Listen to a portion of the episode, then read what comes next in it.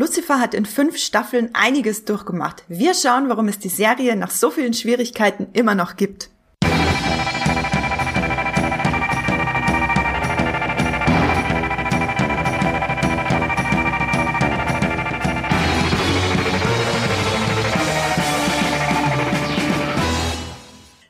Und herzlich willkommen in der Hölle oder im Himmel, je nachdem. je nachdem, was euch äh, mehr zusagt. herzlich willkommen beim äh, bei Streamgestöber, dem Muipilot Podcast, wo es heute um die Fantasy-Serie irgendwo zwischen Himmel und Hölle geht, um Lucifer. Und ich habe mir die Fantasy-Fachfrau dazu in den Podcast geholt, und zwar die Esther Stroh. Hallo Esther. Hallo Andrea. Kannst du ja bitte auch den ganzen Podcast mit dieser Stimme reden? Ich glaube, dann bin ich am Ende nicht mehr zu hören. ich fand's auf jeden Fall. Da bist du doch diejenige, die ihre Stimme heute schonen muss, eben mehr, oder?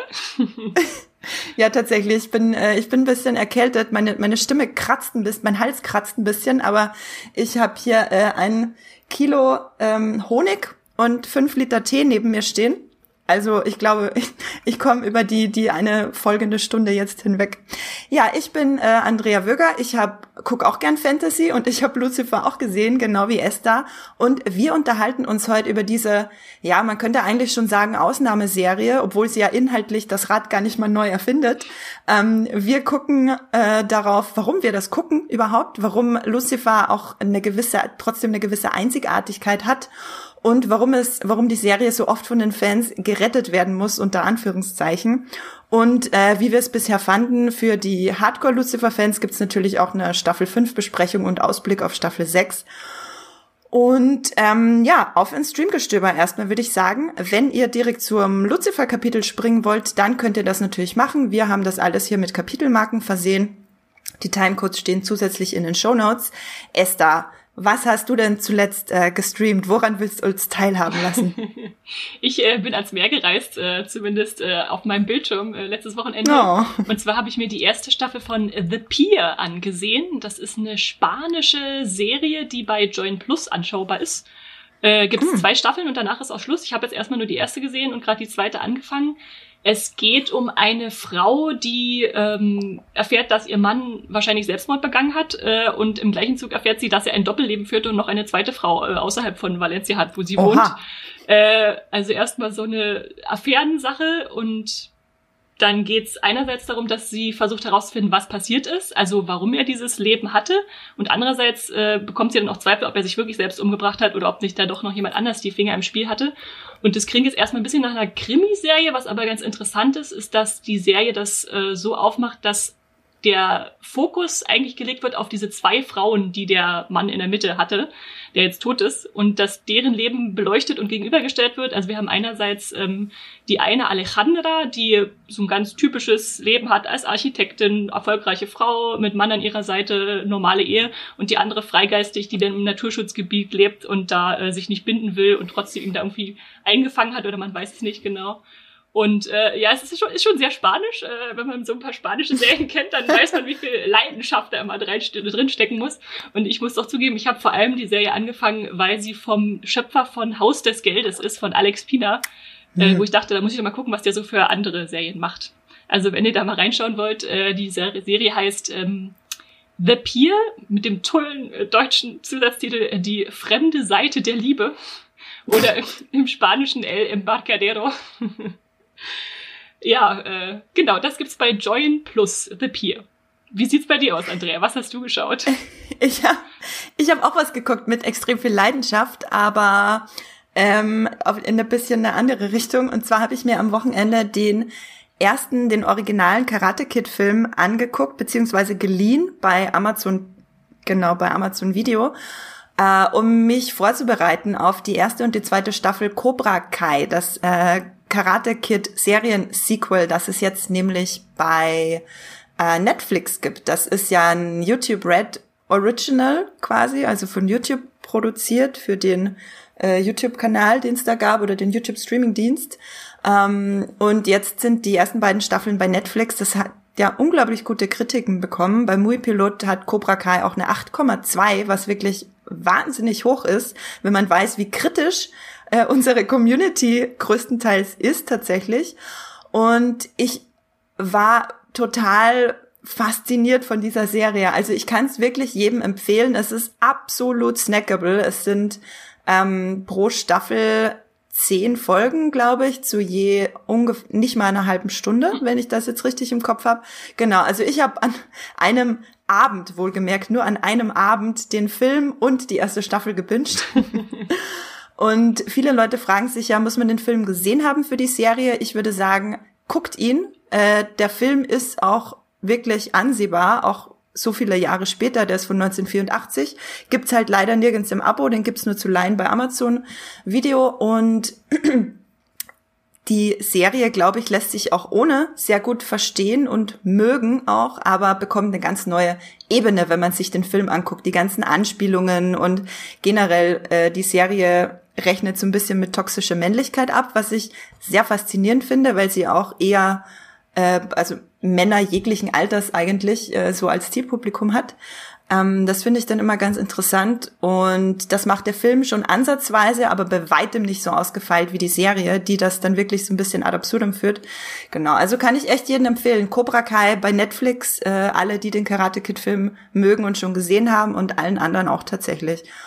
Und dann habe ich noch ein ganz kleines äh, Fantasy Highlight für alle, die Lucifer gucken. Die gucken nämlich wahrscheinlich auch Supernatural. Und da gibt's jetzt die 14. Staffel endlich, also die die allervorletzte Staffel von Supernatural ever, die gibt's jetzt bei Amazon Prime im Abo. Genau. Das heißt, wenn ihr die noch nicht gesehen habt und Amazon Prime habt, dann könnt ihr die jetzt da äh, im Abo gucken.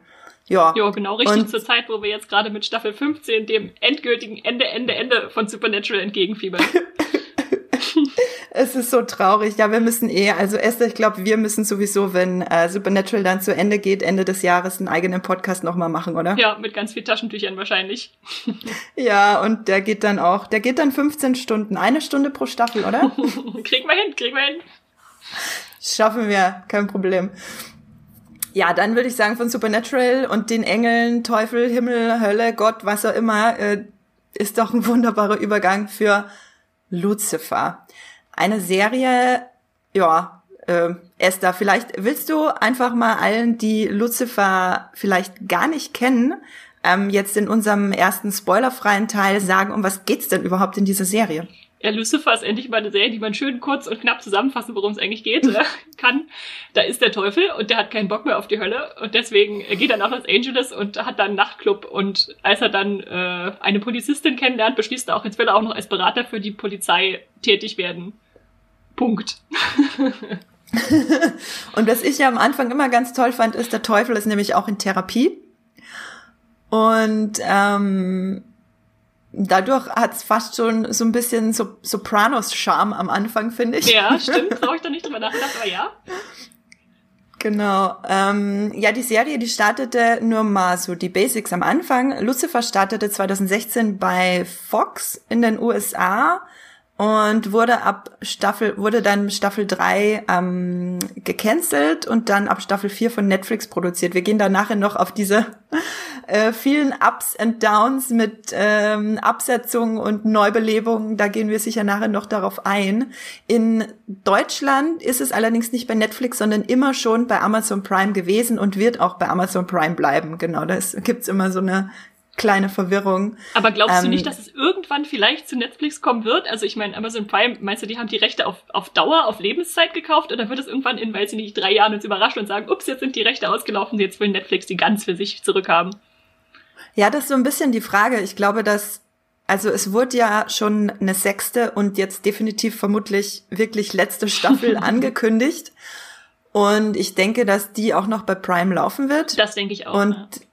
Und dann äh, irgendwann in den Jahren danach werden wahrscheinlich die Rechte auslaufen und das wandert dann irgendwann zu Netflix. Ich bin mir sicher, dass die irgendwann lohnt sich wahrscheinlich mehr für Netflix, die alle Staffeln selber zu haben in allen Ländern, nicht nur in den USA und ähm, dann nicht nur die Lizenzen zu verkaufen. Ja, bestimmt. Uh, Äh, Lucifer beruht ja auf einer Comicfigur von DC. Ich finde das immer ganz spannend. Ich habe die Comics nicht gelesen. Äh, Esther, du bist auch nicht so der große Comicleser, nee, ne? ich leider auch nicht. Obwohl ja Neil Gaiman immer so ein großer Name ist, wo man denkt, äh, der schreibt mhm. ja auch mhm. Bücher. Da weiß ich nicht, Sternwanderer habe ich zum Beispiel gelesen und gibt's ja auch als Film. Aber die Comics habe ich bisher noch nicht äh, mich rangetraut oder bin, bin einfach nicht rangekommen und war dann doch zu geizig, sie mir zu kaufen. das ist ja, ähm, gerade was Lucifer betrifft, ist es ja auch sehr äh, komplex, was da die Comic-Vorlage betrifft, weil eigentlich ähm, kam der Charakter erstmals in der Sandman, der ganz, ganz populären, also der The Sandman-Reihe von Neil Gaiman, ähm, auf und hat dann später, viele, viele Jahre später, seine eigene Spin-off-Comic-Reihe bekommen und ist deshalb auch ähm, da so verklüngelt mit, den, mit all den anderen DC-Charakteren, ähm, was sehr, sehr witzig ist, weil er tatsächlich auch einen Auftritt im Arrowverse mal hat, äh, eine gemeinsame Geschichte mit Konstantin etc. Und der Californication-Schöpfer hat das tatsächlich dann äh, fürs Fernsehen adaptiert und man muss dazu sagen, dass die Serie wohl kaum etwas mit der Vorlage zu tun hat. Aber ich weiß nicht, wie du das siehst, Esther. Ich glaube, manchmal macht das tatsächlich auch mehr Sinn. Ja, ich glaube, am schlimmsten ist, wenn man so ein bisschen was beibehält und dann sich entfernt und dann die Fans völlig davon wegkommen, also dass sie denken, da ist irgendwie was drinne und äh, jetzt machen sie was anderes mit, als wenn man von Anfang an sagt, okay, man nimmt nur diese Prämisse oder die Idee und macht was ganz anderes draus. Aber da wir beide nicht die Comic-Fans sind, können wir natürlich nicht beurteilen, wie die Comic-Fans die Serie sehen. Genau, ich habe mit ein paar Comic-Fans geredet, aber die haben tatsächlich alle die Serie nicht geguckt, weil sie wussten, dass das nicht viel mit den Comics zu tun hat. Ich glaube tatsächlich, dass die Überschneidung von den Lucifer Comic-Fans und den Lucifer Serien-Fans gar nicht mal so groß ist, weil Serie und Comic generell nicht so viel miteinander zu tun haben. Ähm, warum Esther, hast du denn damals angefangen, Lucifer eigentlich zu gucken? Ich glaube, das hatte schlicht einfach Fantasy-Gründe, weil ich das mag, mhm. einfach Fantasy-Welten irgendwie erschlossen zu haben und ähm, da legte Lucifer immer so eine neue Idee vor. Ähm, ich mag es vor allem, wenn Fantasy irgendwie punktuell irgendwo eingebracht wird. Also ich, ich, mag auch High Fantasy, aber wenn irgendwie so ein Element nur dabei gesteuert wird und sonst in eine Realität, die so auch existieren könnte, äh, eingestreut wird, und da dachte ich, ja, der Hölle, der, der Teufel, der aus der Hölle auf die Erde kommt und da seine Fähigkeit zum Einsatz bringt, die äh, Leidenschaften der Menschen hervorzukitzeln, das ist doch eine ganz witzige Idee. Und deshalb habe ich eingeschaltet und mir das angesehen und äh, bin dann irgendwie immer dran geblieben. Nicht, nicht immer leicht, aber ich bin, habe immer weitergeguckt. Tatsächlich ist mir auch nicht so leicht gefallen, immer weiter zu gucken. Ich habe erst vor ich glaube, einem Jahr oder so oder vor eineinhalb Jahren, kurz bevor die, genau, kurz bevor die vierte Staffel rauskam, äh, habe ich angefangen, alles aufzuholen, weil ich gemerkt habe, wie wahnsinnig beliebt die Serie in Deutschland ist. Das war damals so ähnlich wie jetzt mein Blacklist-Marathon die letzten Monate, um nochmal Blacklist zu erwähnen. Yay! Und hab das dann so nebenher weggebinged. Ich habe das auch nicht immer mit voller Aufmerksamkeit geguckt, weil es ist halt auch procedural. Du hast halt immer dein Case of the Week und oftmals passiert auch einfach wirklich nichts Spannendes, die Dreiviertel von der Folge lang. Ähm, aber den übergreifenden Arc fand ich tatsächlich in jeder Staffel eigentlich ganz spannend und bin dann trotzdem dran geblieben und Genau, wir reden ja dann jetzt gleich drüber, was Lucifer so ein bisschen einzigartig macht und auch so ein bisschen unterscheidet vielleicht äh, von anderen Serien und das erklärt wahrscheinlich dann auch, warum wir beide dran geblieben sind, obwohl es nicht immer äh, ja leicht war. ähm, ich glaube, genau, also ich würde sagen, wir versuchen relativ äh, spoilerfrei zu bleiben, bevor wir dann später ähm, wirklich über die äh, Serie im Detail reden und was so die einzelnen Staffeln oder die fünfte Staffel ausmacht. Esther, was würdest du denn sagen, inwiefern, also wo steht Lucifer denn in dem ganzen Fantasy-Seriengeflecht? Kann man das mit irgendwas vergleichen oder ist es dann doch ziemlich einzigartig? Im Fantasy-Geflecht, ja, ist schwierig. Ich habe auch letztens überlegt, was gibt's eigentlich noch so für, für Serien, wo himmlisches und höllisches Personal vorkommt. Da fällt einem natürlich als erstes Supernatural ein da haben sie schon gewisse Ähnlichkeiten, wenn man sich anguckt, äh, dass es beides halt Procedures sind, die so darauf fußen, immer was Neues zu erzählen und ein kleines Körnchen über, übergeordnete Handlung einzubringen. Ähm, und ansonsten habe ich noch überlegt, man könnte es ein bisschen auch mit äh, The Mentalist vergleichen. Ist zwar keine Fantasy-Serie, aber hat hm. mich dran erinnert, weil das auch so diese typische, wir haben eine Polizeiserie und da wird jetzt ein externer Berater dazu geholt, der mit besonderen Fähigkeiten irgendwie weiterhilft. Äh, äh, ja, da ist der Vergleich zumindest auch ein bisschen da. Das finde ich tatsächlich ganz interessant. Ich habe Mentalist manchmal so ein bisschen nebenbei, beim, wenn ich meine Mama besucht habe, mitgeguckt. Ähm, und das finde ich tatsächlich ziemlich passend, ja.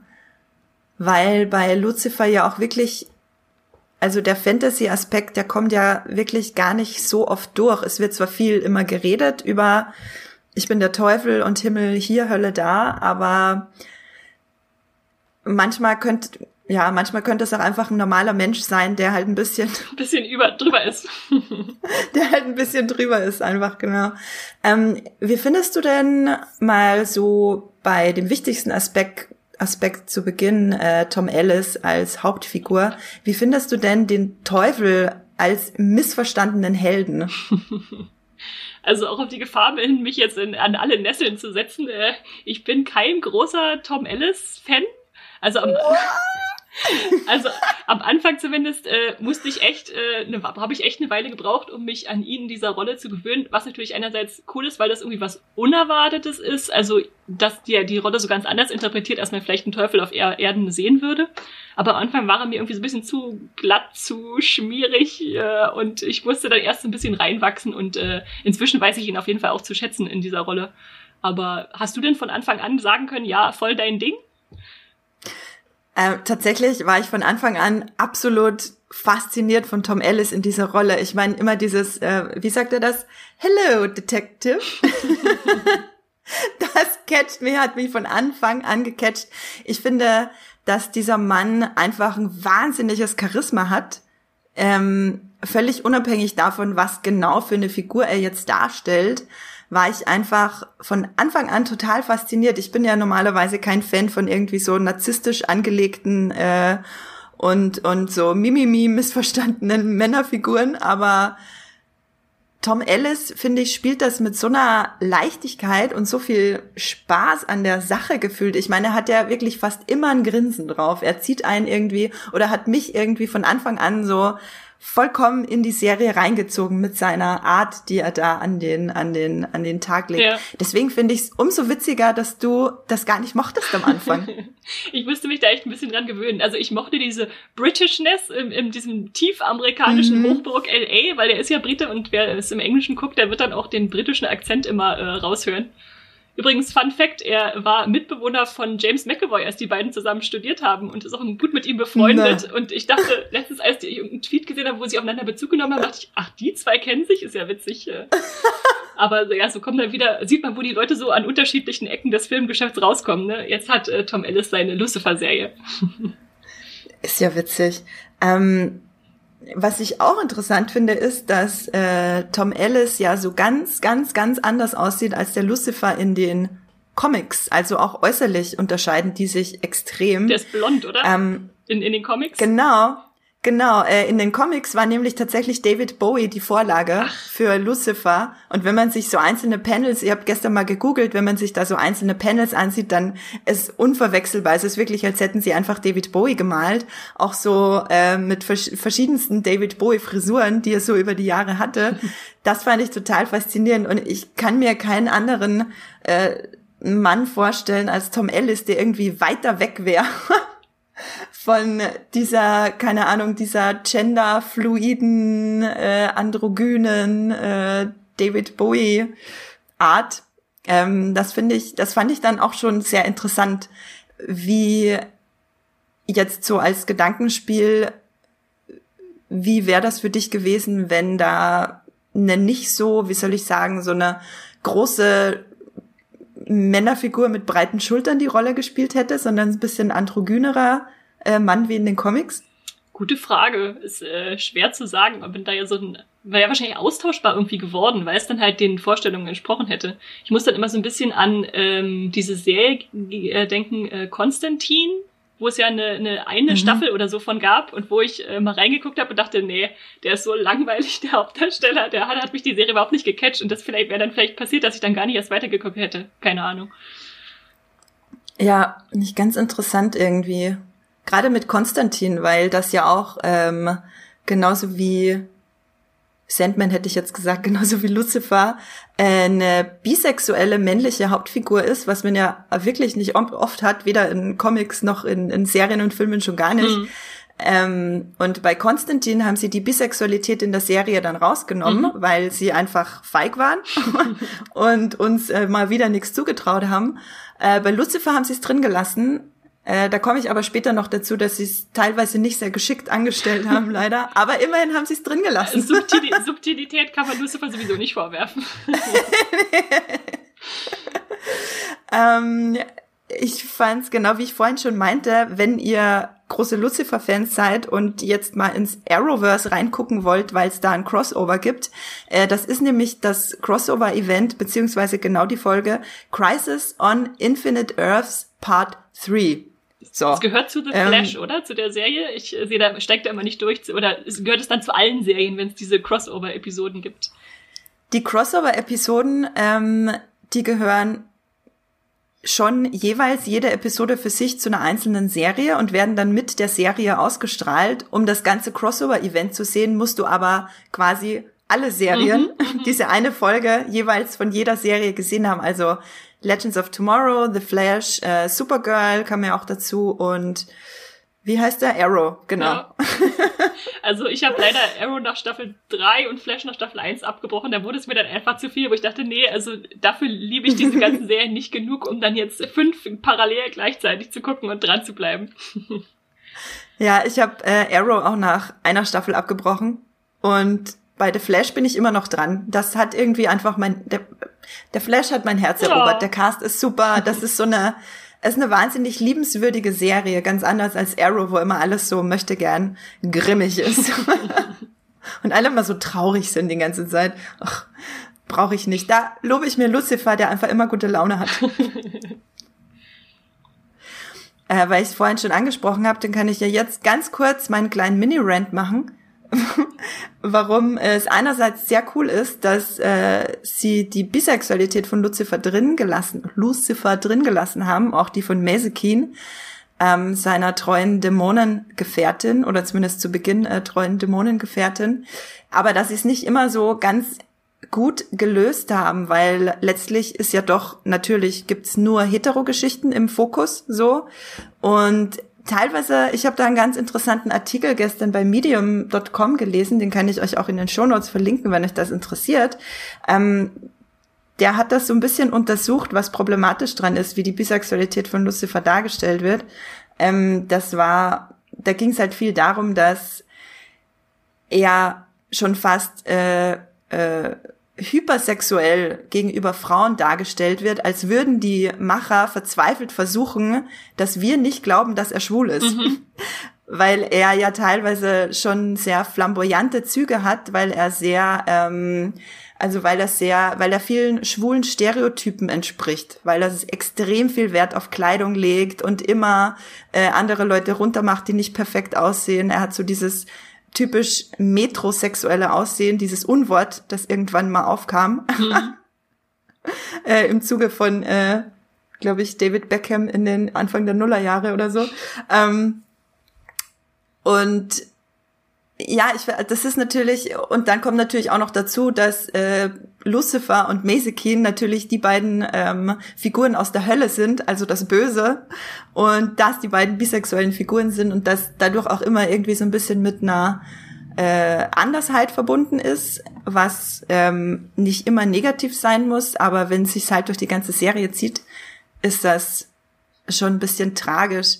Ähm, Esther wie ist das, also wenn man da jetzt vielleicht mit einem Blick drauf guckt, äh, den diese ganze queere Geschichte nicht ganz so interessiert, unterstelle ich dir jetzt natürlich was, aber ähm, ist dann, äh, ist das was, was einem dann irgendwie irgendwann völlig entgeht, dass es ja auch so ein bisschen einen queeren äh, eine queere Seite hat, das Ganze? Ich denke schon, dass es dann schnell untergeht, wenn es nicht in den Vordergrund gerückt ist. Also immer wenn es dann tatsächlich Szenen gibt, wo es dann mal äh, gezeigt wird, dass er damit äh, weiß nicht, wie vielen Männlein und Weiblein im Bett liegt, äh, äh, da denke ich dann immer auch, ja, eigentlich, das wäre doch nochmal interessant, das irgendwie auszubauen oder, oder stärker noch zu betonen, aber Da dann vielleicht dann tatsächlich die Serie nicht äh, mutig genug, äh, beziehungsweise sie hat jetzt auch einfach ihre zentrale Love Story, die sie natürlich dann nicht unterwandern will mit weiteren Liebesgeschichten, die dann reingedrückt werden. Ja. Aber bei Mace, ja. bei Mace habe ich ja noch Hoffnungen, dass da endlich mal uns ja. äh, eine schöne queere Liebesgeschichte noch äh, weiter erwartet. ja, genau, da kommen, wenn wir dann in den Spoiler-Teil kommen, da kann ich dann auch noch was Positives dazu sagen, weil gerade Mace ist da ein ganz absolut, also meine Lieblingsfigur, eine absolut äh, faszinierende Figur. Was ich auch in dem Artikel gestern gelesen habe, was ich super lustig fand, äh, dafür muss man aber natürlich Queer Eye kennen, dass äh, Lucifer hundertprozentig und im Alleingang äh, Queer Eye moderieren könnte. und das passt wie die Faust aufs Auge. Das finde ich extrem witzig. Ähm, ja, was, Esther, was hast du denn noch so für, für Punkte, die Lucifer vielleicht ein bisschen einzigartig machen oder abheben von anderen Serien? Mm, außer, dass die Staffeln stark wechseln im, im Sinne von äh, Sachen anders machen, äh, fällt mir jetzt spontan erstmal nichts groß ein, aber es ist schon witzig, wenn man sich die einzelnen Staffeln anguckt, äh, wie unterschiedlich sie an ihre ähm, Erzählung rangehen. Also die erste Staffel hatte zum Beispiel 13 Episoden, war irgendwie so die Einführung der Teufelsfigur.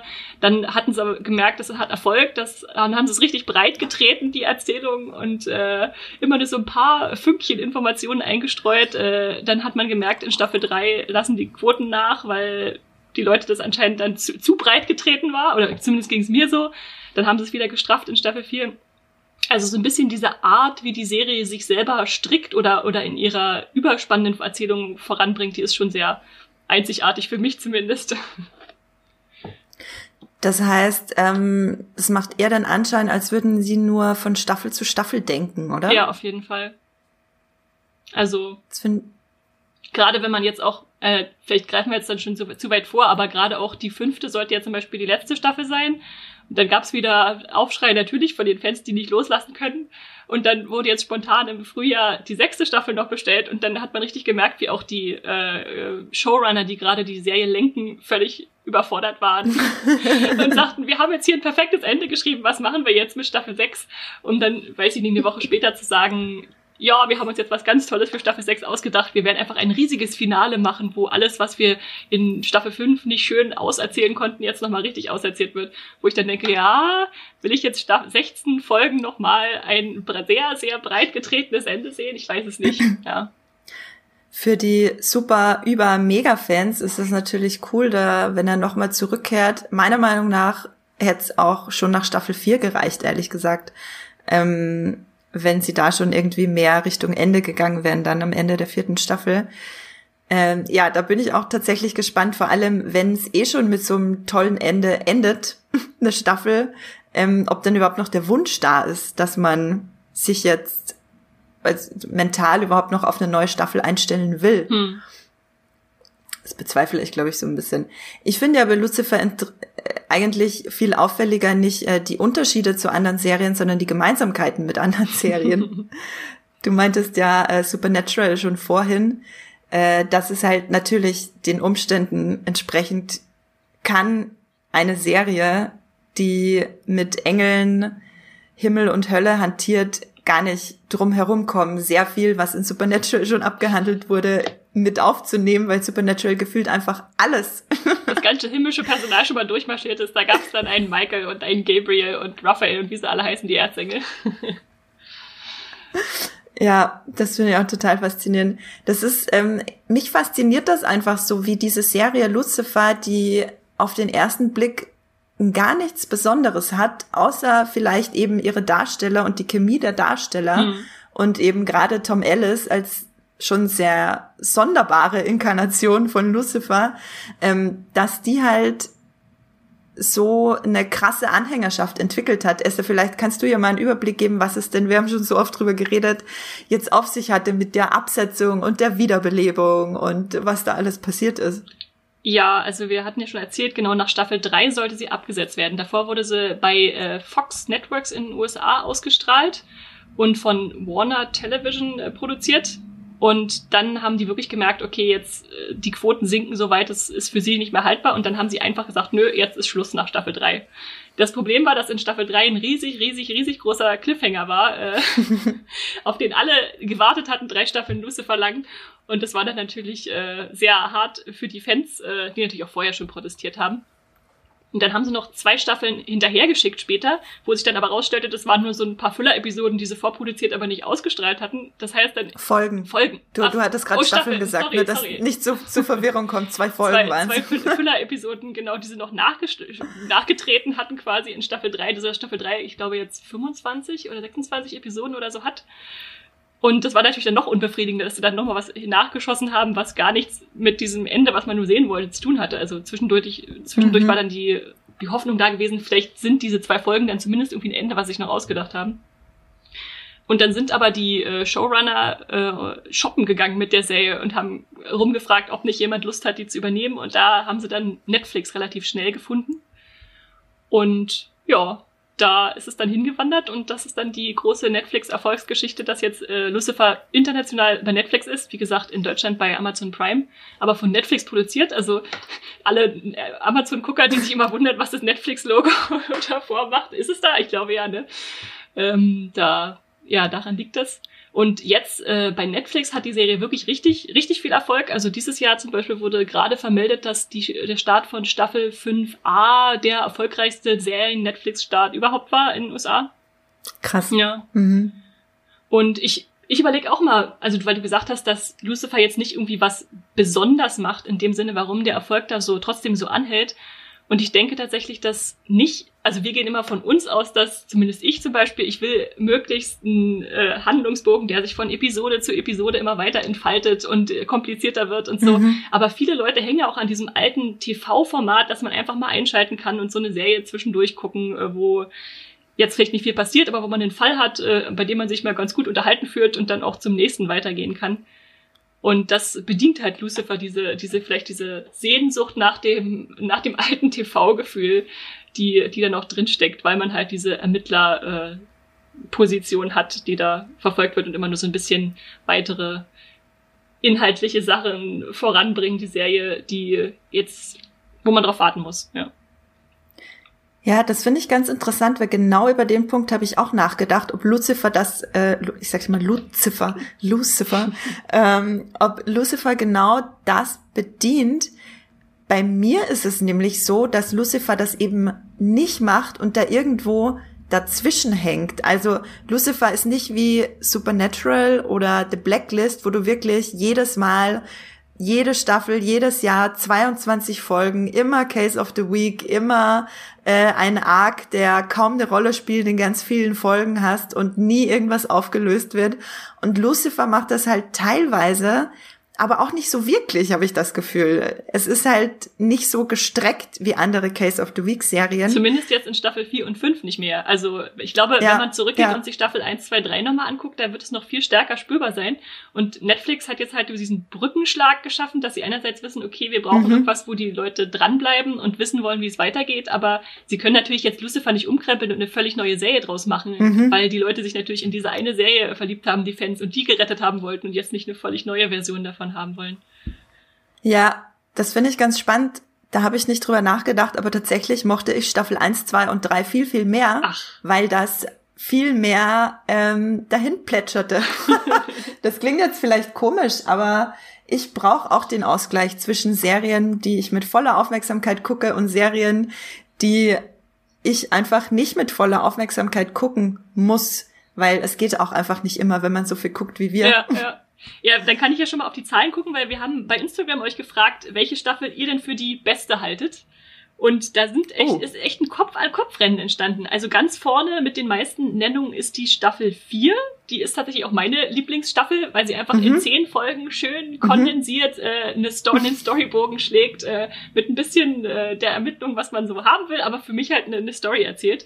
Aber kurz danach, äh, mit nur einer Stimme weniger, ist Staffel 1 die einfach dieses Prinzip, dieses äh, Case of the Week, der, ermitt ja. der ermittelnde Teufel einführt. Beziehungsweise, weil da auch, äh, wie zum Beispiel Beck GR schreibt, äh, die erste, da haben die Charakter noch die meisten Geheimnisse.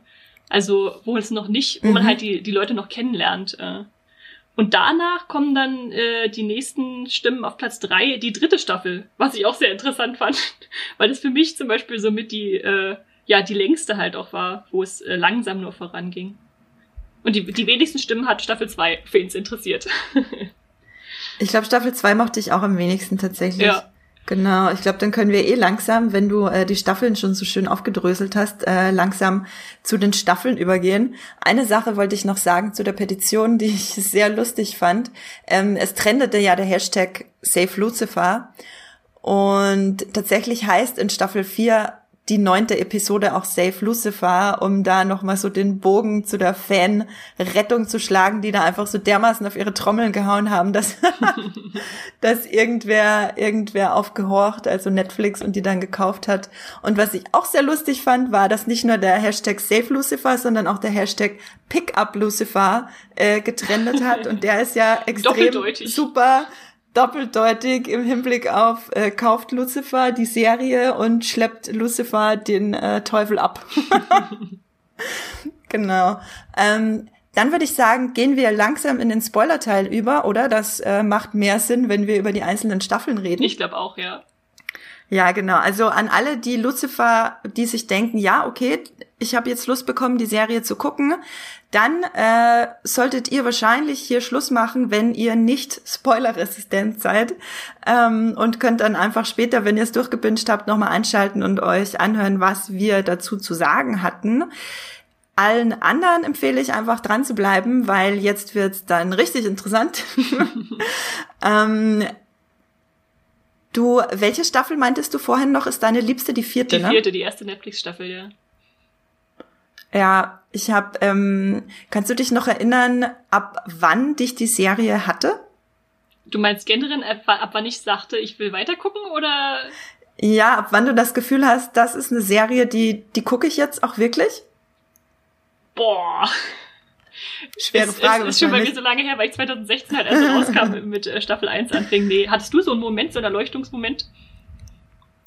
Ähm, ich glaube, bei mir war das in äh, Staffel 1 tatsächlich schon so. Ich habe einige Episoden auf jeden Fall gebraucht, aber als dann nach und nach ein paar Geheimnisse so in der Mitte zur ersten Staffel gehüllt wurden, als äh, Lucifer hat ja dann irgendwann langsam entdeckt, dass äh, Chloe ihn verwundbar macht und so. Da kamen dann irgendwie so ein paar Komponenten dazu, wo ich mir dachte, okay, jetzt äh, ist der übergeordnete Arc quasi interessant genug, dass ich dranbleibe und mir auch diese ganzen Case of the Week Folgen angucke. Äh, wirklich Richtig gut fand ich tatsächlich dann die äh, dritte und vierte Staffel, aber ich mochte die erste Staffel auch für sich genommen. Also jetzt, wenn man mal die übergeordneten Arcs anguckt, fand ich die vierte auch super. Dieses Dahinplätschern von Staffel 1, 2 und 3 hat mir dann aber irgendwie gefehlt. Ja, an der ersten mochte ich, glaube ich, auch am meisten so dieses Geheimnis, was Lucifer ja hat, dass er der Teufel ist, aber dass er halt anders als andere Superhelden oder Geheimniskrämer dieses Geheimnis überhaupt nicht versteckt, sondern es immer ausspricht und ihm nur keiner glaubt, weil er ja immer die Wahrheit sagt. Und das macht einen Charakter schon irgendwie interessant. Das ist ein bisschen, ja, was Besonderes gewesen. Ja, tatsächlich. Ich glaube, und jetzt habe ich es im Kopf gerade zusammengebracht, warum äh, Lucifer und Blacklist mich so sehr aneinander erinnern. Ist nicht nur wegen Case of the Week, ähm, sondern weil beide Hauptfiguren nicht lügen. Ach. Ja, äh, Raymond Reddington, also hier von äh, dem großartigen James Bader gespielt, der der schwer äh, kriminelle, wie nennt man das? Gro Großkriminell? Nee, ihr wisst, was ich meine. Der sehr kriminelle auf der FBI Most Wanted Liste auf Platz eins äh, Mensch. Äh, Raymond Reddington ist ja der Hauptcharakter von The Blacklist und der lügt nicht. Er hat wahnsinnig viele Geheimnisse und ähm, redet sich manchmal auch ganz, ganz faszinierend raus. Also für alle Rhetorik-Fans ist die Serie wirklich empfehlenswert. Ähm, aber er lügt nicht. Er lügt nie. Und das ist halt total faszinierend, weil man alles für bare Münze nehmen kann, was er sagt. Genau wie Lucifer. Ist schon äh, ein cooler Aspekt tatsächlich, ja. Und wenn wir jetzt so die einzelnen Staffeln angucken, kommen ja auch äh, eigentlich in fast jeder Staffel kommen ja auch neue Figuren dazu. Vielleicht äh, reden wir ja erst auch noch mal ein bisschen über die Figuren, die meiner Meinung nach ja spannender sind als die Handlungsstränge. Oder geht's dir da anders? Ja, tatsächlich, wenn ich mir so die Staffeln angucke, dann kann ich auch nur noch ein paar Stichpunkte so einzeln zu den einzelnen Staffeln sagen. Aber die Charaktere, was die durchmachen oder wie die sich wandeln, ist äh, sehr viel interessanter für mich. Ja, für mich auch. Was, wer ist dein Lieblingscharakter, Esther? Ähm, schwer zu sagen. Also die Kinder haben ja natürlich immer einen Kinderbonus, wenn sie gut schauspielern können. Deshalb äh, Trixie, Trixie. Trixie ist schon super. Sehr schade, dass sie jetzt in der letzten Staffel nicht mehr so viel dabei war, aber wird wahrscheinlich auch älter und muss zur Schule, keine Ahnung. und ja. äh, wenn, wenn man die Kinder außen vor lässt, dann würde ich sagen Ella die äh, mhm. forensische äh, Mitarbeiterin der Polizei, äh, weil sie einfach so ein Sonnenschein ist und so eine, so eine Wärme in die Serie reinbringt. Und immer wenn sie auf, der, auf dem Bildschirm erscheint, dann gucke ich zuerst, was sie für ein T-Shirt anhat, weil es da immer irgendwie einen Witz versteckt gibt. Äh, sie hat wunderschöne T-Shirts, ja. Ja, krass. Äh, weißt du, was mir auch aufgefallen ist? Ich finde, dass die weiblichen Charaktere, also abgesehen jetzt von äh, Lucifer, die weiblichen Charaktere, von denen es auch mehr gibt, ähm, bedeutend spannender sind als die männlichen. Hm. Ich finde nämlich Dan und Amanda Deal und auch die anderen, die dann so für eine Staffel da waren, so wie Markus Pierce, Pierce ja. der sich dann ja als Kane rausgestellt, also als Kain, der der Kain von Kain und Abel äh, rausgestellt hat, ähm, die bleiben, finde ich, im Gegensatz zu den Frauenfiguren meistens ziemlich blass. Hattest du da auch das Gefühl?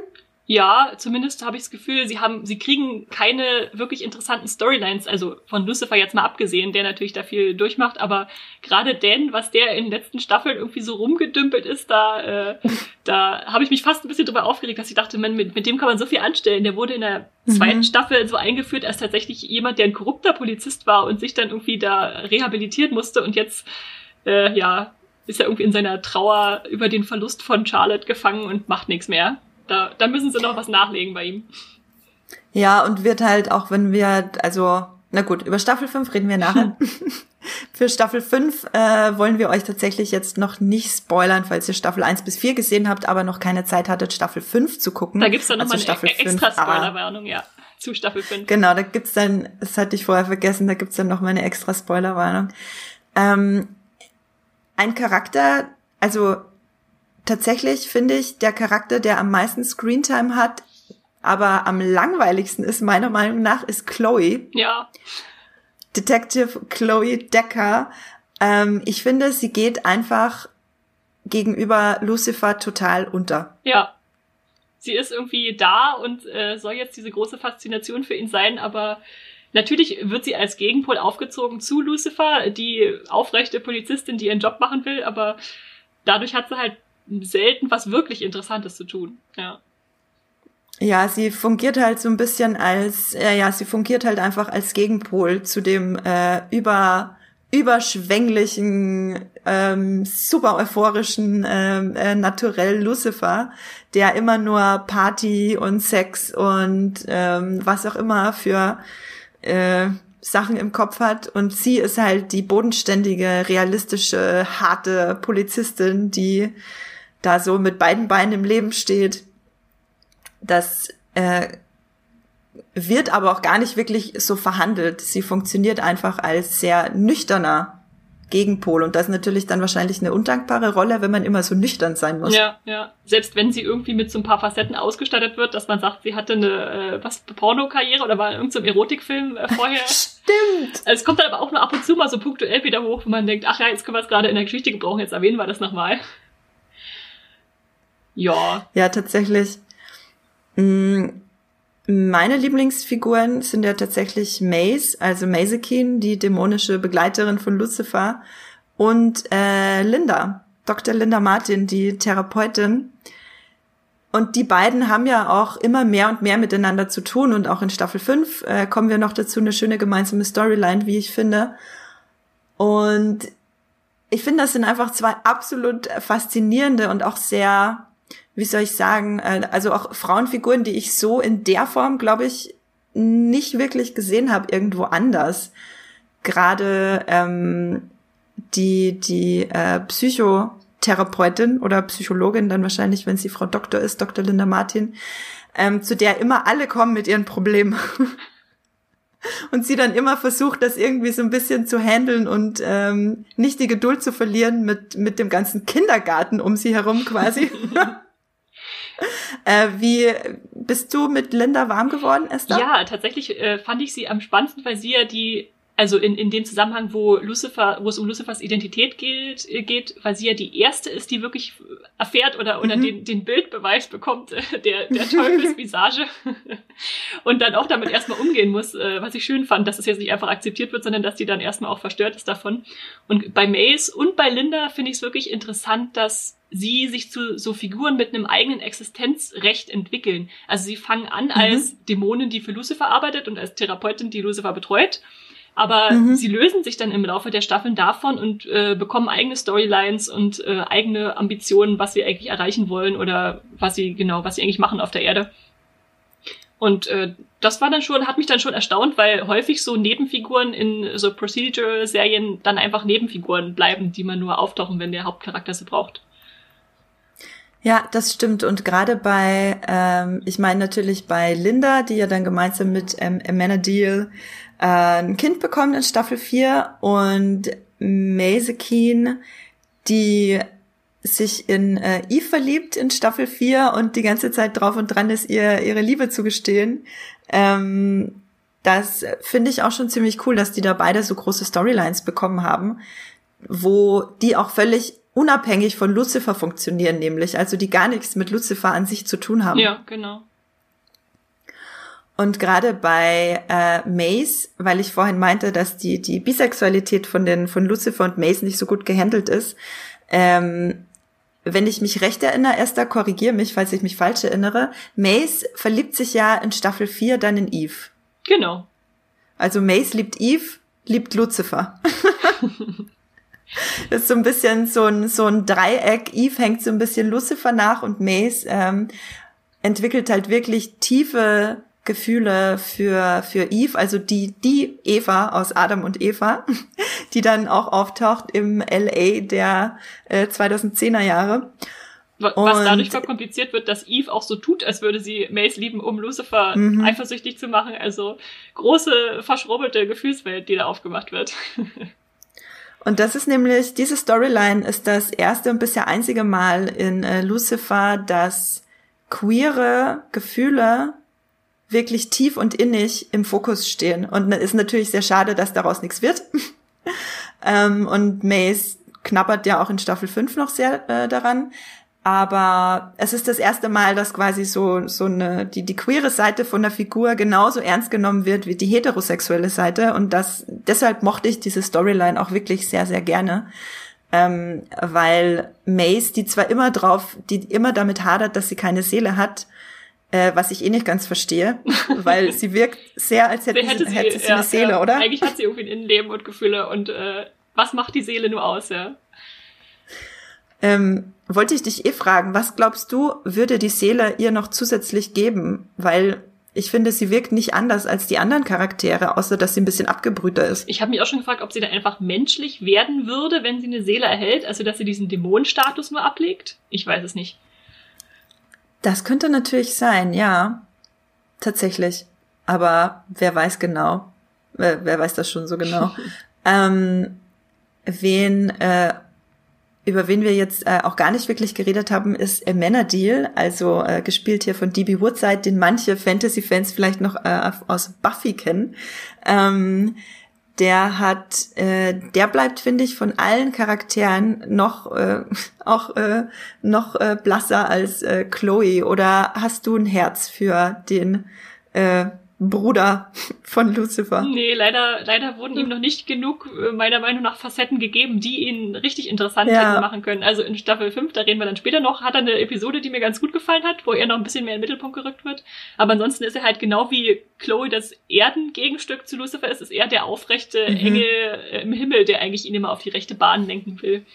Und ja, so Figuren, die halt immer artig und brav und äh, regeltreu sind, die sind halt immer nicht die interessantesten. ja, die nüchternen Figuren wie Chloe und die regeltreuen wie Amenadiel, das, das ist äh, sehr undankbar. Es sind sehr undankbare Figuren für, für die Schauspieler auch so ein bisschen. Ähm, aber gut, das mit Staffel 5, die eine Folge, weiß ich, was du meinst, die fand ich auch ganz toll. Ich glaube, dann können wir eh einfach zu Staffel 5 springen. Ja, vielleicht kurz, wenn wir schon kurz grätsch, grätsch ja. ich noch mal rein, weil wir natürlich auch äh, wieder auf Instagram gefragt haben, was denn eure Lieblingsfiguren sind. Und äh, Überraschung, Überraschung, natürlich ist Lucifer ganz, ganz, ganz abgeschlagen weit vorn. äh, da gab es dann so Antworten wie äh, Lucifer da oder äh, der, Teufel, der, der Teufel höchstpersönlich natürlich von Dominik Kirsch 84. Äh, äh, und danach äh, wirst, wird dich freuen, dass dann auch äh, Mace Messekin viel genannt wurde. Ähm, yes. Und dann kommen Ella, Trixie und sogar Chloe gleich auf. Also es gibt offenbar auch Chloe-Fans, was natürlich äh, erfreulich ist. Und äh, die, ja. die, die Figuren, die eher abgeschlagen sind, sind dann so Leute wie Linda, Amenadiel und äh, Dan. Nur ein, äh, das fand ich sehr süß, ein, ein Nutzer oder Nutzerin, ich weiß nicht, Waldkauz, äh, hat dann extra seinen Namen vollständig ausgeschrieben, nämlich Daniel Dan Espinosa in Klammern Detective Arsch. Detective Arsch oder Duschbag. Also es gibt Detective auch, Douche. Es gibt auch Dan-Fans da draußen, was mich sehr freut, weil äh, Kevin Alejandro ist äh, eigentlich auch ein spannender Schauspieler. Also ich habe ihn zum ersten in True Blood gesehen, da war er nämlich der Love Interest hm. von Lafayette. Äh, und okay. in, in, Arrow ist er auch mal vorbeigeschaut äh, und jetzt äh, bei Lucifer mal gucken, ob er da noch mehr zu tun bekommt. Ich hoffe es tatsächlich auch, weil ich ihn wirklich sehr mag und ich fand es ein bisschen schade, wenn äh, wie er Spoilerwarnung jetzt für Staffel 5, wir gehen jetzt zu Staffel 5 über, äh, fand es schade, wie Dan äh, instrumentalisiert wurde in Staffel 5 und dann gar nicht weiter auf ihn eingegangen wurde. Hm. Das fand ich echt ähm, auch schade. Ja, genau. Aber äh, fangen wir doch mal generell an mit der neuen fünften Staffel. Also alle, die sie noch nicht gesehen haben und noch gucken werden, wenn ihr keine Spoiler wollt, dann müsst ihr jetzt diesen Teil überspringen. Wenn äh, ihr spoilerresistent seid, bleibt sehr, sehr gerne dran. Wir haben noch ein bisschen was zu sagen. Ähm, Esther, du hast ja einen Text geschrieben, dass in Staffel 5 die Fehler der Serie endlich zur Stärke werden. Vielleicht kannst du dann nochmal darauf eingehen. Ja, also ich sollte vielleicht sagen, dass mir die Staffel 4 natürlich immer noch ein bisschen besser gefällt, weil sie einfach noch mhm. kondensierter ist. Und Staffel 5 hat jetzt natürlich wieder 16 Episoden, wobei wir nur 8 erstmal gesehen haben. Und da kommen dann wieder so ein paar Füller-Episoden dazu, wo das alles ein bisschen länger dauert, was äh, meine Ungeduld dann befeuert. Aber eine, einige Sachen haben mir eben doch gefallen, wie zum Beispiel bei Staffel 5, dass jetzt wirklich die Serie auch sehr meta wurde, im Sinne von, dass sie zurückgeschaut hat und geguckt hat, was wurde denn in der Vergangenheit eigentlich an mir kritisiert, an mir als Serie. Und da gab es dann zum einen äh, diese Lucifer und Chloe-Sache, die wir vorhin schon so ein bisschen angesprochen haben. Da gibt es nämlich in Episode, lass mich kurz nachgucken, das war die dritte, die hieß Diablo. Da gibt's ja diese TV-Serie als Set, die mhm. Lucifer und Chloe besuchen und da so ihre Ebenbilder treffen, weil irgendein so Drehbuchautor sich offenbar Lucifers äh, Erzählungen zum Vorbild genommen hat, um eine Serie draus zu machen. Und da fällt dann zwischendurch so ein Satz, wo, äh, wo jemand sagt, äh, ja, die Detective, äh, wie heißt die, heißt da irgendwie anders? Dancer äh, in, der, in der Episode, die ist ja eigentlich nur äh, da, um Lucifer irgendwie gut dastehen zu lassen, hat nicht viel zu tun, hat irgendwie eine, die hat da sogar eine Stripper-Vergangenheit noch, also haben sie noch ein bisschen äh, ja. eine Schippe draufgelegt. äh, und im Prinzip zeigt diese Episode genau das, äh, was man Lucifer wirklich vorwerfen kann, dass Chloe immer nur seine Stichwortgeberin ist äh, und zeigt mhm. es da als äh, in dieser Episode. So ist es übrigens und wir sind uns dessen bewusst und hoffen, das auch irgendwie zu ändern. Und tatsächlich macht die Serie das dann auch in den nachfolgenden Episoden, zumindest habe ich das dann so gesehen, dass sie dann halt Chloe auch mal in andere Settings steckt, als immer nur an die, Lucifer, an die Lucifer-Seite. Nämlich lässt sie am mhm. Anfang mit äh, Mace mal zusammenarbeiten in polizeilicher Mission oder stellt ihr dann mal äh, Detective Amenadiel zur Seite. Und äh, ja, da, das fand ich schon erstaunlich, dass sie das tatsächlich so offen ansprechen, weil man natürlich schnell dann auch die Stars äh, vor den Kopf stoßen könnte, dass man sagt, ja, äh, Tom Ellis ist der Star und äh, Lauren German ist halt Lauren German, ne, als Chloe. Naja. Ja, ich finde das ganz interessant, weil tatsächlich mochte ich Chloe in der ganzen Serie am allermeisten, als sie dann gegen Ende der äh, 5a Staffel, wenn ich mich recht entsinne, war das gegen Ende, ähm, Lucifers Mojo ja. klaut, unter Anführungszeichen. Und sie dann plötzlich diejenige ist, die mehr Macht hat als Lucifer. Und das ist, das fand ich echt super gelungen, äh, diesen, diesen Machtwechsel oder diesen Rollentausch, den die beiden da irgendwie vollzogen haben, wo Chloe zum ersten Mal diejenige war, die dazu gezwungen war, Rücksicht auf Lucifer zu nehmen, weil ansonsten war es immer umgekehrt, ja, so ja. quasi. Und das fand ich richtig toll. Das fand ich auch echt gut als äh, Positionswechsel, auch wenn es natürlich nicht lange beibehalten wurde, aber einfach um sie mal die, die, ja. die Rollen wechseln zu lassen. Und überhaupt äh, auch, dass sie tatsächlich jetzt in Staffel 5a Chloe und Lucifer wirklich, wirklich zusammengebracht haben, ist, äh, hat mich dann doch auch erstaunt, weil die Serie natürlich auf diesem Will they, won't they, werden sie zusammenkommen oder nicht, äh, fußt. Und das jetzt heißt... Endlich haben sie Sex! Endlich haben sie Sex, genau da äh, das jetzt einzubringen, obwohl wir wissen, dass noch eine zweite Hälfte der fünften Staffel kommt und jetzt inzwischen auch noch eine sechste Staffel. Da mal gespannt, wie, wie sie das dann aufrechterhalten, die Spannungen zwischen den Zweien, wenn sie jetzt tatsächlich in eine Beziehung gesteckt werden. Tatsächlich. Wobei ich sagen muss, dass die das, dass dieses Will Day, Won't Day von Lucifer und Chlo Lucifer und Chloe nicht das ist, warum ich dran geblieben bin. Aber es ist schon, also ich, ich wenn ich zumindest mich selber angucke, dann ist es schon so, dass man immer denkt, ja, jetzt, jetzt stehen sie kurz davor und dann wurde es doch nochmal zurückgenommen. Es ist schon irgendwie eine, eine, Triebfeder zumindest, die die Serie irgendwie voranbringt, auch in ihrer Erzählung oder eben auch nicht voranbringt, wenn man dann auf der Stelle tritt. Das stimmt tatsächlich. Bei mir, also ich kann auch voll verstehen, dass man bei solchen Dynamiken gar nicht will, dass das aufgelöst wird, weil die Serie dadurch auch irgendwie einen gewissen Reiz verliert, wegen dem man einschaltet. Ich glaube, im Falle von Lucifer hat's mich tatsächlich äh, schon ziemlich genervt. Ja, das stimmt. Ich, ähm, Staffel 1 bis 3, finde ich, hat das funktioniert, weil das generell mh, mm, alles mehr ausgewalzt wurde. Es wird alles ausgewalzt. So Staffel 4 war dann auf einmal so komprimiert und irgendwie hat's nicht mehr dazu gepasst, dass das, dass diese Storyline länger ausgewalzt mhm. wird. Ähm, deswegen bin ich sehr froh, dass sie in Staffel 5 endlich Sex hatten. geht es auch gar nicht darum, dass sie zusammenkommen. Mir geht es nur darum, dass sie endlich Sex haben. So. Übrigens auch einer der Punkte, weil wir euch auch natürlich gefragt haben, was euch an Staffel 5 gefallen hat. Äh, ganz, ganz vorne mit dabei ist Chloe und Lucifer endlich zusammen äh, Deckerstar Sex Mojo. das, das hat euch auf jeden Fall zugesagt. Und äh, ja, umso interessanter, was sie jetzt finden in der, im weiteren Verlauf, um die zwei noch irgendwie Reibungen haben zu lassen oder, oder die Story dann weiterzuentwickeln. Also ich hoffe, jetzt kommt nicht als nächstes Kind und Hochzeit, was so die Standardentwicklung wäre. Ja, ja. Oh. Ich, äh, ich, wenn sie es klug machen, ähm, dann nehmen sie das einfach ein bisschen in den Hintergrund jetzt für die zweite Hälfte der fünften Staffel. Also es würde ich mir zumindest wünschen. Da können wir nachher noch mehr über 5b reden. Aber ich finde das immer ganz clever, wenn Serien wie zum Beispiel äh, Brooklyn 99 hat das, finde ich, extrem gut gelöst. Ähm, ein kleiner Spoiler für Brooklyn 99. Äh, ich muss das aber jetzt kurz anbringen, weil es einfach äh, so ein guter Vergleich ist. Äh, natürlich kommen Jake und Amy irgendwann zusammen, die beiden Hauptdarsteller. Und es ist viele Staffeln, fragt man sich, oh, wann ist es endlich soweit? Es ist klar, dass die irgendwann zusammenkommen, so. Aber sobald sie zusammen sind, stehen die beiden, die Beziehung der beiden nicht mehr im Fokus. So, dann werden andere Storylines in den Fokus gerückt und man sieht die beiden, es ist, wird halt irgendwie normalisiert, ja, die sind jetzt zusammen. Und das finde ich sehr clever gelöst, ähm, wenn man dann halt fähig ist, gute andere Storylines irgendwie so in den Fokus zu bringen. Das hoffe ich mir tatsächlich für Lucifer auch. Ähm, oder dass sie es halt sehr positiv machen und die beiden irgendwie sich zu neuen Höhen beflügeln oder so und da irgendwas Neues entsteht, mit dem sie nicht gerechnet haben, wie dieser äh, vermeintliche Mojo-Tausch zum Beispiel. Ja, ja. Also ich äh, vermute eher, dass äh, jetzt nochmal ein, ein Tief kommt in der Beziehung, was ja schon so ein bisschen angedeutet wurde am Ende von Staffel 5, weil ja da ja. Äh, auf einmal Lucifer auch in ihrer Gegenwart äh, verwundbar, unverwundbar wurde. Was natürlich andeuten könnte, dass jetzt da irgendwie so eine Verbindung gelöst wird und die sie erst neu wieder aufbauen müssen, wer weiß. Aber ich traue Lucifer dann doch nicht zu, dass, äh, was ja tatsächlich manche Serien machen, dass sie zwei Charaktere zusammenbringen, die lange zusammen gepusht wurden und dann wird festgestellt, ups, nö, wir passen doch nicht zusammen. Nächste. da, Ach, das wäre schrecklich.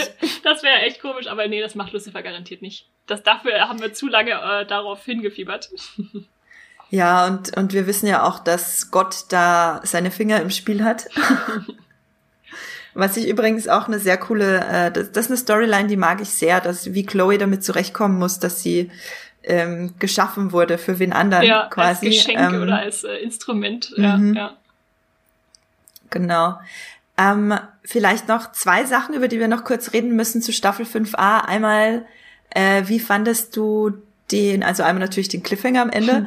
Und äh, wie fandest du den neuen Bösewicht, Michael? Ich muss zugeben, ich habe mir ein bisschen mehr von Michael erhofft. Äh, also ich fand, Ja. ich fand die Idee auf jeden Fall cool und ich war überrascht, dass sie es schon im Trailer verraten haben. Der kam ja so einen Monat vor der Veröffentlichung von Lucifer. Mhm. Habe ich dann auch einen Text drüber geschrieben, was das eigentlich ziemlich clever ist, das jetzt schon vorauszudeuten, weil natürlich dann die äh, Vorfreude nochmal enorm angeheizt war, weil, hallo, also Lucifer-Fans gucken nur mal, vor allem, wie wir festgestellt haben, wegen Lucifer, wegen Tom Ellis und jetzt haben wir zweimal Tom Ellis in der Serie, also was, Uh. was will man mehr? ähm, dafür fand ich es dann aber schade, dass halt Michael am Anfang eingeführt wurde, aber gleich wieder enttarnt in Folge 1 oder 2, ich weiß nicht gar nicht genau. Und dann erstmal eine Weile von der Bildfläche verschwand und dann am Ende wieder vorgeholt Mhm. zu werden. Also da war dann halt viel, was zwischendurch passierte und da hat der Charakter auf jeden Fall noch äh, Ausbaufähigkeiten, äh, Fähigkeiten, die, die ich gerne erforschen würde. Ja, äh, geht mir tatsächlich ganz genauso. Ich fand's total faszinierend, Tom Ellis in einer anderen Rolle zu sehen erstmal. Mhm, mhm. Ähm, und ich finde, er hat das auch ziemlich gut gemacht. Ähm, ich finde, diese hochgezogene Schulter war mir ein bisschen zu viel. Dieser schiefe Gang. Das soll übrigens noch, Den hätte das soll übrigens noch enthüllt werden, dass da irgendwas dahinter steckt in Staffel 5b. Okay, okay. Sehr gut, dann macht es ein bisschen mehr Sinn. Aber das war mir so ein bisschen too much. Ich dachte, die äußerliche Veränderung, die braucht er gar nicht, weil allein mit der Stimme und dadurch, dass er seinen ak britischen Akzent abgelegt Ja, hat, ja. Äh, für Michael, allein das hat schon völlig gereicht. Und dann hat er auch noch die Narbe im Gesicht später und dann ist eh alles klar. ähm, da freue ich mich auch auf mehr Hintergrund noch. Ja, ja, und dass er so als Gegenstück auch funktioniert, äh, dass er zum Beispiel die, was hat er, die Ängste ne, der Menschen, die er herauskitzeln Mhm. kann, wo Lucifer die, das Begehren äh, sieht. Finde ich auch ganz spannend, so als Gabe, als Fähigkeit. Ja, das finde ich auch ziemlich cool, weil er ja nicht Ängste erzeugt, er, holt sie nur hervor. Und das macht das Ganze natürlich noch äh, viel, viel spannender, das, als wenn er einfach. ja. und das für eine Figur, die ja eigentlich als Engel sozusagen fürs Gute einsteht, wieso die jetzt die, die, die Furcht hervorkitzelt, ja. Mal gucken, was da noch kommt. Und dann, äh, glaube ich, äh, können wir zu guter Letzt noch einmal kurz auf äh, Staffel 5b gucken und was uns da vielleicht alles erwartet. Ähm, denn am Ende von Staffel 5a, nach den, ich glaube, acht Folgen waren das, ne, gab es ja die große Enthüllung und dann steht plötzlich Papa Gott da. Ja, ja. Übrigens auch, als wir euch gefragt haben, was euch am besten an Staffel 5 gefallen hat, war äh, einerseits noch der End Endkampf mit dabei, also das Finale, der war schon sehr cool, dass die Zeit angehalten wird Das war echt super. die ganzen Choreografien sich da entfalten zwischen äh, Michael und Mace gegen Amenadiel und Lucifer. Aber ja, Gott ist tatsächlich ganz vorne. Da waren viele von euch sehr überrascht, äh, was der da auf einmal auf der Bühne erschien. also wer nicht vorher die Casting-News verfolgt hatte, so wie wir, und schon wusste, dass Gott irgendwann auftritt, äh, der konnte da definitiv überrascht werden. Und finde ich sehr spannend, ihn jetzt einzuführen, endlich mal, nachdem wir vier Staffeln immer vom, vom lieben Papa äh, sarkastisch Lucifer haben reden hören, der ja offenbar kein gutes Verhältnis zu seinem Vater hat, äh, der sich eigentlich immer im Hintergrund hielt. Und dass der jetzt diesen Moment auswählt, wo seine Kinder kämpfen, um jetzt einfach mal auf die Erde herabzusteigen in himmlischer Gestalt.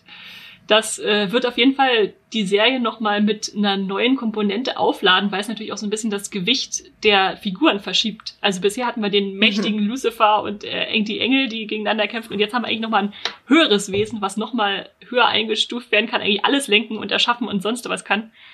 Und das ist schon spannend, was damit passieren wird. Was Hast du irgendwelche Erwartungen an, an, an die God-Storyline? Ähm, nee, tatsächlich gar nicht. Ich finde es einfach nur mega cool, dass er jetzt da ist. Und ich gucke natürlich auch immer mit einem, mit dem einen Auge auf Lucifer, mit dem anderen bin ich dann immer bei Supernatural und fleißig am Vergleichen, wo, wo ich finde, wo sie ja bei Supernatural mit Gott auch einfach extrem spannende Sachen angestellt haben. Ähm, und ich bin sehr gespannt, wie sie das bei Lucifer lösen werden, ob ähm, Gott auch in irgendeiner Form eine eigene Geschichte bekommt, einen eigenen Charakter oder ob er wirklich nur so dieser klassische Überwacher ist, der, der vielleicht auch eine Art Ruhepol, keine Ahnung, der seine Kinder ein bisschen besänftigen möchte jetzt. Ich bin mega gespannt drauf, äh, ob er sich vor allem auch noch mehr einmischen wird, Mhm. als äh, einfach nur zu sagen, Kinder auch bitte. Kämpft nicht, das mache ich nicht so gern. Ein bisschen Vorausblick auf Staffel 5b, äh, da sind ja die Episodentitel schon draußen. Und die Folge 9, die dann als nächstes folgen wird von Staffel 5, heißt äh, Fam Mhm. Family Dinner. Also ich glaube, da können wir sehr, sehr himmlische äh, Familienabendessen beiwohnen, die da inszeniert werden, äh, vermute ich mal. Glaubst du, dass Gott direkt auf die Menschen treffen wird? Glaubst du, dass der eine Interaktion haben wird mit Chloe, Linda, etc.? Ich glaube nicht sofort. Ich glaube, er wird erstmal mit seinen Kindern da klar Schiff machen wollen oder müssen. Mm. Aber was ich schon gelesen habe, ist eine Andeutung von einem der Showrunner. Also Spoiler, wenn ihr gar nichts zu Staffel 5b wissen wollt. Äh, ich kann natürlich auch nur wiedergeben, was so angedeutet wurde. Ähm, da haben nämlich äh, die zwei gesagt, dass es eine interessante Dynamik zwischen Gott und Dan wohl geben wird, weil Dan nice. ja mit, äh, mit äh, der Frau von Gott in Staffel 2 zusammen war. und die sich da anscheinend irgendwie auskäsen müssen noch drüber. Mal gucken. Das finde ich tatsächlich sehr cool. Das gibt ja dann Hoffnung auch, dass Dan eine ziemlich coole Storyline bekommt. Ja. Äh, ich muss sagen, es gab es gab ein paar Momente in Staffel 5a, die mir wirklich das Herz gebrochen haben. Zum einen, als Linda von ihrer Vergangenheit äh, mit ihrem ersten Kind erzählt hat mhm. und äh, als Mace nochmal zu ihrer Mutter Lilith gefahren ist, die dann aber tot war.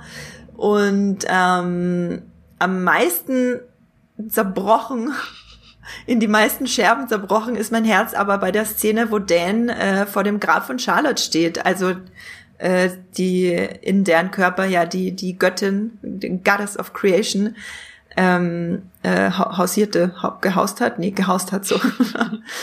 ähm, ist ja auch eine sehr komplexe Storyline, wo ich gar nicht mehr so ganz durchblicke tatsächlich. Ähm, und wie er da halt wirklich weinend und einfach komplett gebrochen vor diesem Grab steht, das hat mich wirklich fertig gemacht. Und da freue ich mich, wenn das vielleicht noch so ein bisschen aufgedröselt wird und irgendwie kann ich mir vorstellen, dass Dan am Ende wie, wo, wann auch immer mit Charlotte wieder vereint ist. Was meinst du? Du, vermutest also, dass er sterben wird, möchtest du damit sagen? Ja. Und im Himmel kommt. Äh, äh, kann ich mir schon vorstellen. Also der braucht, der braucht irgendwie noch ein Happy End. Der wird äh, tatsächlich, habe ich Macher auch irgendwann mal sich geäußert, ja, am liebsten folgt an mir Dan, was der alles als äh, äh, Schlagbeutel hergeben muss, als als Punching Bag. Äh, das ist schon äh, traurig. Und jetzt ich finde, also ich mag immer unglaublich diese Momente, wo Figuren das große Geheimnis der Serie, also Lucifers Identität, enthüllt bekommen. Und das hatten wir jetzt diese sehr, äh, ja auch in Folge, was war das? Sieben? Ende von Folge sieben? Oder von Folge sechs? Mhm. Wo Lucifer, äh, wo Dan durchs Fenster sieht und Lucifers äh, Teufelsgesicht äh, erblickt. Und ich finde es so schade, dass sie darum, daraus erstmal nichts weiter gemacht haben. Also irgendwie war er so ein ja. bisschen erschüttert dann äh, bei der nächsten Begegnung, aber das hätte man so schön noch irgendwie ausbreiten können und die, die Beziehung zwischen den beiden nochmal verändern. Also Lucifer, der ihn immer triezt und er, der immer auf Lucifer herabschaut. Und ich hoffe einfach, dass da auch in Staffel 5 noch was äh, mit angestellt wird, zumal es eine Folge gibt, die heißt, äh, wo ist sie hier, Folge 12? Daniel Espinosa, Naked and Afraid. also nackt und verängstigt. Geil. Äh, Daniel Espinosa können wir in Staffel 5b erwarten. Ich hoffe, da bekommt ihr endlich mal ein bisschen äh, eine eigene Story in der Folge. Oh, das klingt so großartig. Oh, ist das. Darauf freue ich mich jetzt wirklich sehr. ähm, vielleicht, Esther, kannst du zum Abschluss noch eine Spekulation abgeben, wann es denn weitergehen wird? Wann bekommen wir denn Staffel 5b zu sehen, glaubst du? Also die Hoffnung ist, dass es nicht mehr so lange dauert. Also wir haben ja jetzt wirklich über ein Jahr auf Lucifer Staffel 5a gewartet und dann war natürlich die ganze Corona-Sache. Aber wir wissen, dass Staffel 5 alle 16 Episoden fast abgedreht sind und dass die äh, Corona-Drehsperre hm. schon kam, als nur noch die letzte Hälfte der 16. Folge, also der letzten Folge von Staffel 5, äh, gedreht werden musste. Das heißt, der Plan ist im Moment, dass sie die Staffel 5 in Mitte Oktober zu Ende drehen. Da haben sie halt nur noch eine halbe Folge und dann gleich mit Staffel 6 weitermachen. Das würde aber bedeuten, dass sie wirklich nur noch die Staffel, die letzte Folge der fünften Staffel irgendwie fertigstellen müssen. Und ich denke mal, die arbeiten jetzt schon in Hochtouren äh, an, an den anderen mhm, Episoden. Die mhm. hatten ja jetzt Zeit zwischendurch, äh, seit Staffel 5a gestartet ist, da schon dran, sich ranzusetzen. Also wenn ich jetzt eine Prognose abgeben würde, würde ich sagen, wenn wir ganz optimistisch sind, schon Weihnachten rum. Da hat äh, Tom Ellis auch schon diesen Wunsch geäußert, dass es vielleicht klappen könnte, aber das wäre cool. Wenn es ja. Weihnachten nichts wird, dann auf jeden Fall Anfang 2021 schon ziemlich früh im neuen Jahr. Also die Wartezeit wird hoffentlich nicht wieder so lang sein. es ist ja mega fies für die Schauspieler, äh, von der Continuity her, die müssen ja jetzt alle quasi nur um eine halbe Folge zu drehen ihren ganzen äh, Corona-Speck irgendwie wieder wieder abtrainieren und sich die, die Bärte rasieren und die Haare wieder äh, färben, so wie es in der Serie war, nur für diese eine halbe Folge. das stelle ich mir ganz schön mühsam vor, da dann die Continuity zu bewahren, dass wirklich die Folge ähm, äh, rund aussieht dann. Ja, ja. Zumindest haben die Macher sich ausgebeten vom, vom Studio, dass sie nichts mehr verändern müssen an Staffel 5.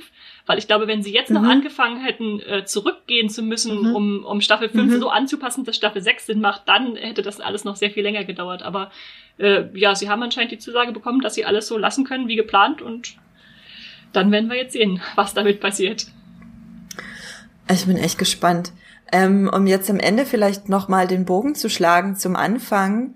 Ähm, wir haben ja so ein bisschen, wir wollten ja, wir wollen ja oder haben so ein bisschen geschaut, warum es die Serie nach all diesen Schwierigkeiten immer noch gibt. Und ich fand das jetzt ganz interessant im Gespräch, weil ich habe das Gefühl, es gibt gar nicht so die eindeutigen Antworten. Ich glaube, ähm, die Serie hat einfach mit ihren, oder wie soll ich sagen, mit ihrer äh, Hingabe zu den Figuren, ähm, überhaupt nicht die, die, die übergreifende Handlung an sich oder so, aber die einzelnen, mit der Hingabe zu den einzelnen Figuren und der Chemie der Darsteller einfach so eine krass treue Fanbase erschaffen. Ja. Dass die sie einfach immer wieder retten wollen. Selbst wenn jetzt Staffel 6 wirklich, wirklich die finale Staffel werden soll, werden die immer noch dafür kämpfen. Und äh, ich hoffe aber, jetzt endet es dann wirklich mal nach Staffel 6, damit wir irgendwie ein rundes Ende bekommen und nicht äh, ewig noch weiter äh, bangen müssen. Ja, von daher ist Lucifer ein absolut faszinierendes, äh, einmaliges Beispiel. Und ich denke auch, weil die Serie es einfach geschafft hat, mit der Moderne zu gehen, im Sinne von, sie hat den Sprung zum Streaming geschafft. Und mhm. das ist nun mal mhm. das, was gerade so am meisten produziert wird und Zukunft hat, äh, weil die TV-Produktionen halt immer abhängig sind auch von den Zuschauerzahlen von bestimmten Episoden. Was ist, wenn da mal ein Knick ist? Äh, und jetzt wissen wir zumindest, ja, Staffel 6 kommt und dann haben wir da unser Ende. Ja, also es war auf, ist auf jeden Fall eine, eine Verkettung an, an sehr vielen äh, sehr interessanten äh, Umständen, die uns jetzt noch eine fünfte und sechste Staffel von Lucifer bringen. Äh, ein Juche für alle Fans. Damit sind wir am Ende von unserem Lucifer-Teil angekommen. Äh, sehr, sehr schön, dass ihr uns bis hierher zugehört habt und dass ihr vermutlich auch Lucifer-Fans seid oder euch jetzt denkt, vielleicht gebe ich der Serie tatsächlich mal eine Chance. Ich möchte einmal noch kurz ähm, generelles Dankeschön aussprechen an alle, die Streamgestöber hören und ein Dankeschön an alle unsere Fans, die uns auch immer so, so liebe Nachrichten schreiben und uns bei ihren äh, Podcast-Apps bewerten. Das äh, ist enorm toll für uns und gibt uns natürlich auch ein schönes Gefühl, dass da tatsächlich jemand draußen ist, der uns äh, hört und mag. Zwei wichtige Dinge. Ähm, und ich habe noch einen Kommentar bekommen von dem Patrick, der schreibt, dass er von fast äh, Beginn an dabei ist und er bedankt sich für den gelungenen Podcast. Und er hat uns gefragt, ob wir nicht mal äh, eine Folge machen wollen, wo es um verschollene Serien geht. Serien, die zu ihrer Zeit extrem groß waren, vielleicht auch ein Ticken revolutionär, was Neues gemacht haben. Als Beispiel wird jetzt mal ähm, Desperate Housewives nennen, die es aber nirgendwo in Deutschland in einem Abo zu streamen gibt, die einfach irgendwann in der Versenkung äh, versunken sind. Worden, ja. genau, die aber ihre Zeit einfach irgendwie fast jeder gesehen hat. Ähm, Finde ich tatsächlich ein sehr spannendes Thema. Und da werde ich auch noch mal weiter drüber nachdenken. Ich kann euch, äh, liebe Zuhörerinnen und Zuhörer, nur bitten, bewertet uns bei euren Podcast-Apps, zum Beispiel bei Podcast Edit kann man das machen und bei äh, Apple kann man das natürlich auch machen. Das bringt uns nämlich wirklich extrem viel. Also wenn ihr Fans seid, wenn ihr Streamgestöber gern hört, dann äh, bitten wir euch darum. Das hat nämlich zur Folge, dass noch mehr Leute uns hören und abonnieren. Und das wiederum hat zur Folge, dass es uns vermutlich länger gibt. ganz, ganz simpel heruntergebrochen. Win-win. Genau. Win-win quasi. Und ihr könnt uns jederzeit, auch wenn wir nicht so viele Sprachnachrichten äh, abspielen in letzter Zeit, ihr könnt uns jederzeit gerne Sprachnachrichten schicken, am besten auch an podcast.muipilot.de. Und wenn damit alles klappt, dann nehmen wir euch nämlich auch sehr, sehr gerne mit äh, gesprochenem Wort mit in die äh, nächste Podcast-Folge. Ähm, dann können wir euch noch ein paar Folgen empfehlen, wenn ihr jetzt gleich denkt, ach, das war ja nett, da höre ich mir jetzt gleich noch eine Streamgestöber-Folge an. Wir haben eine Supernatural-Folge gemacht. Äh, da ist die liebe Esther natürlich auch dabei gewesen. Und da könnt ihr ja auch jetzt alle 14 äh, bisherigen Staffeln bei Amazon Prime streamen. Und ein Lucifer-Check habe ich auch mal mit Esther aufgenommen, wo Esther nochmal so ihren persönlichen Zugang zur Serie erzählt. Und wenn wir gerade schon bei Amazon Prime sind und bei Fantasy, dann kann ich euch auch unseren Lost Podcast empfehlen, wo wir darüber geredet haben, wie einmalig und toll die Serie zehn Jahre später immer noch ist. Ähm, Esther, warst du da auch dabei? Ja, ja, aber ja da warst du nämlich auch dabei. naja, Fantasy halt. Schrei, Schrei Fantasy und ich bin da. ähm, Esther, wo kann man dich denn außerhalb von dem Podcast lesen? Mich gibt's zu lesen bei Moviepilot als Strawstar oder Esther Stroh und bei Twitter und Instagram als Straw-Star. Ja, mich findet ihr bei Moviepilot als Science Fiction, klein und zusammengeschrieben. Nicht Fantasy, aber ich mag beides gern. Und bei Twitter und Instagram findet ihr mich einfach unter meinem Klarnamen Andrea Wöger. Genau. Ja, dann, ich bedanke mich nochmal fürs Zuhören. Es war schön, dass ihr alle mit dabei wart bei unserer Lucifer-Folge. Falls ihr jetzt noch Feedback zur Folge habt, schickt uns das gerne und ich sag Tschüss, bleibt gesund und streamt was Schönes. Tschüss. Das war die neue Folge Streamgestöber. Abonniert uns bei Spotify, Apple oder der Podcast-App eures Vertrauens und wir freuen uns auch ganz besonders über eure Bewertungen. Die Musik wurde aufgenommen und produziert von Tomatenplatten. Feedback und Wünsche gehen an podcast.muipilot.de. Wie ihr mit eurer Sprachnachricht im Podcast landet, erfahrt ihr in den Shownotes und unter www.muipilot.de slash podcast.